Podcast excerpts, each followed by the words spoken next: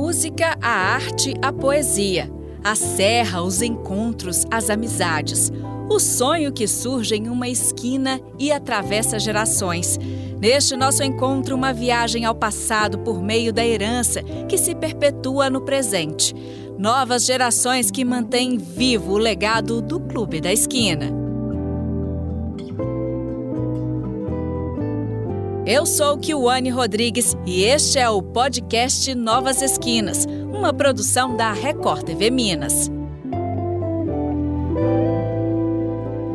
Milton Nascimento, os irmãos Borges, Fernando Brant, Wagner Tiso, Beto Guedes, Toninho Horta.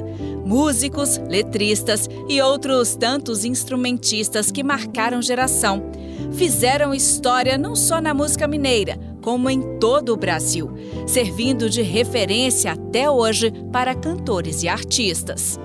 Qualquer dia a gente se vê. É assim com o cantor e compositor Rodrigo Borges, um dos membros da chamada nova geração do Clube da Esquina, movimento com o qual toda a sua família esteve envolvida. Ele é filho de Marilton Borges e sobrinho de Márcio Ilo Borges. O caminho com a música começou quando era ainda muito novo, na infância, no seio familiar.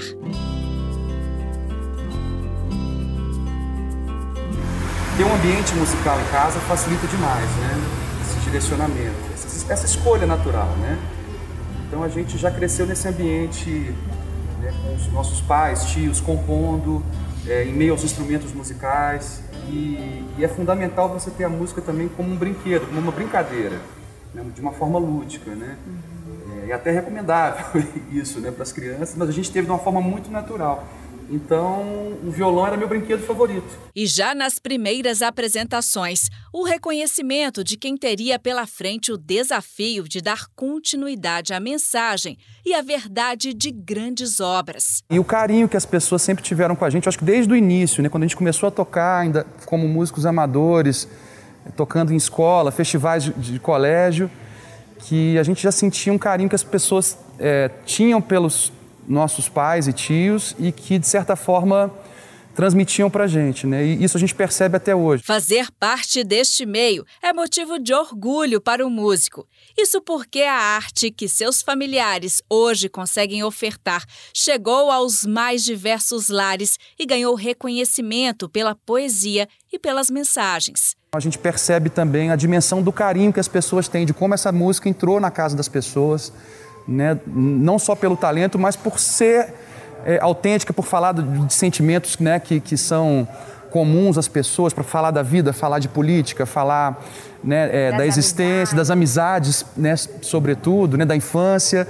Então, o Clube da Esquina ele está dentro da casa das pessoas e, e a gente sente esse carinho também né, quando a gente canta essas músicas Brasil afora. No cenário mineiro, como um dos principais artistas desta nova geração do Clube da Esquina, Rodrigo busca dar continuidade ao sucesso de seus familiares e suas referências musicais.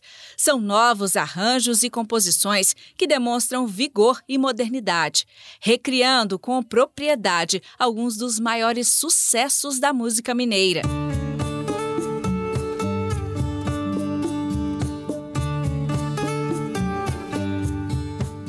Se a gente pega, a gente tem essa influência, obviamente, mas é, outras influências. Eu, por exemplo, tenho a influência do meu pai e, e, de samba, de groove, de tocar as coisas do Clube da Esquina com mais ritmo.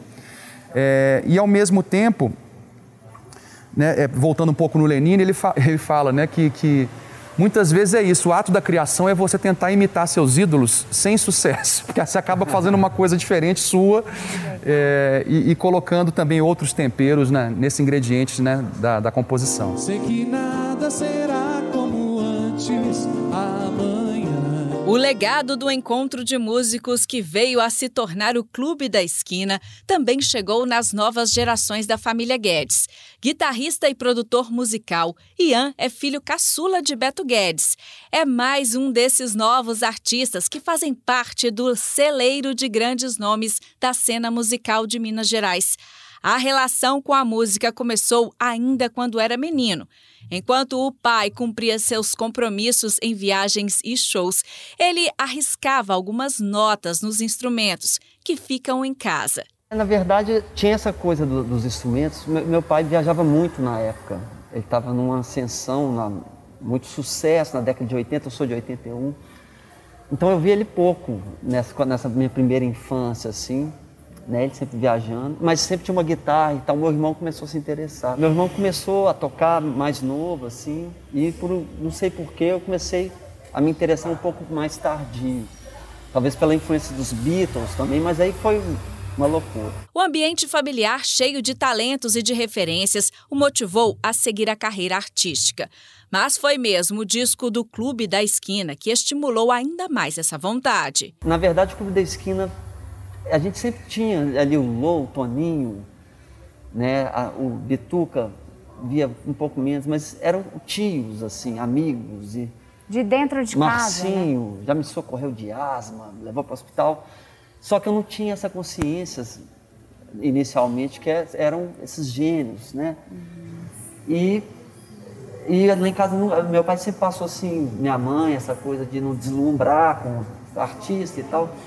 Mas na hora que eu ouvi o disco começando a tocar, me bateu um, um, uma coisa muito forte. Assim. Quantos Falei, anos é você tinha? Sério. Ah, eu tinha uns 12, 13, assim. Aí eu... Mas se alguém pensa que o ambiente cheio de influências somente ajudou, está enganado. Não foi bem assim. Ter por perto tantas referências foi ainda mais desafiador.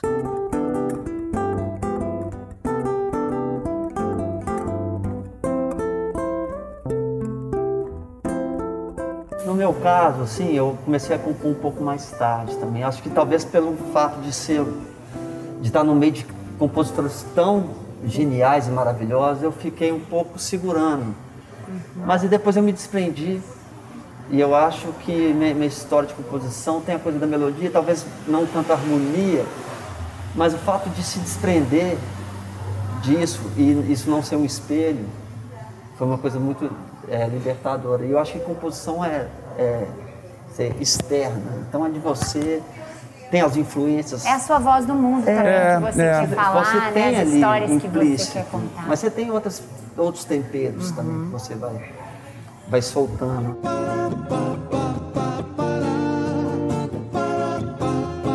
E a herança artística da família Guedes chegou também à terceira geração. Cantora, compositora e pianista, Júlia Guedes herdou os dons da família e hoje, ainda na adolescência, já dá os primeiros passos no palco.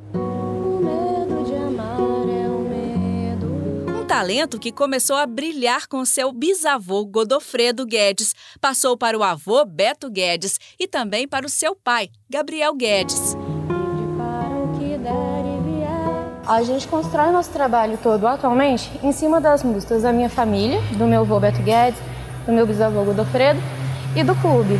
Então, está no nosso berço, está na nossa origem, mas também está na nossa paixão. É o que a gente busca com profissão. Fontes de inspiração e orgulho para a jovem artista. A admiração pelos familiares vai além da carreira profissional. Sobre ser reconhecido como neta do meu avô, é a maior honra que eu poderia ter na vida porque meu avô, ele é meu avô, eu amo ele por ser meu avô, mas também por ser um compositor que é o que eu mais ouço, que é o que eu mais gosto, que é o que a gente mais pesquisa.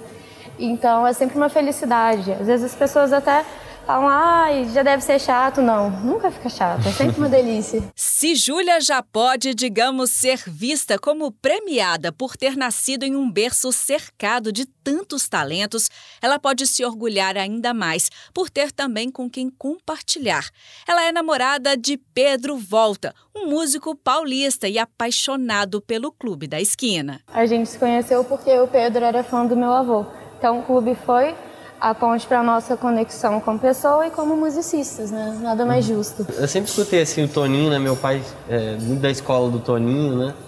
É, eu escuto ele assim praticamente desde a barriga da minha mãe, então tem uma influência assim na minha formação não, não só musical, né? Mas como pessoa também. E bom, a gente se conheceu Por e causa gente... do clube.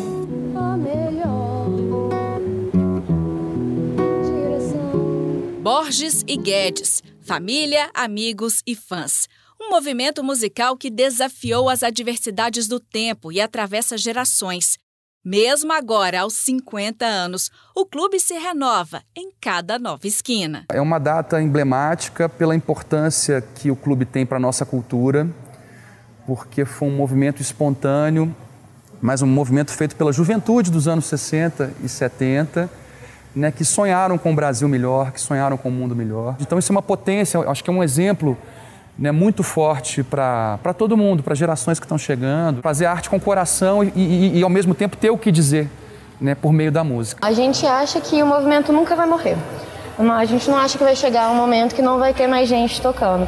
Mas cabe a nós jovens é, contribuir, levar esse legado adiante. Conservar pegar, né, a música. Conservar a música, pegar essa responsabilidade ela, pra gente. Levar pra frente, é isso mesmo. Influenciar o nosso próprio jeito de fazer, de criar um novo movimento, novas músicas, né? É. Nosso jeito também. E sempre tentar levar para a galera mais jovem. É um papel importante.